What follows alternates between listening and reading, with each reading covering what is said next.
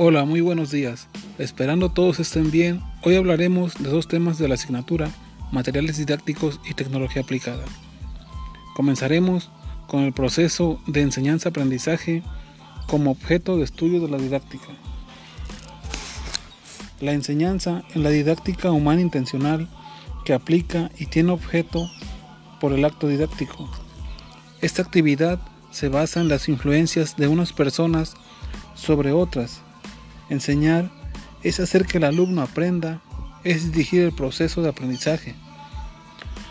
Indica que las teorías didácticas serán siempre normativas, que no se limitarán a explicar lo que es la enseñanza, sino indicarán cómo actuar en ella. Solo es didáctica aquella enseñanza que tiene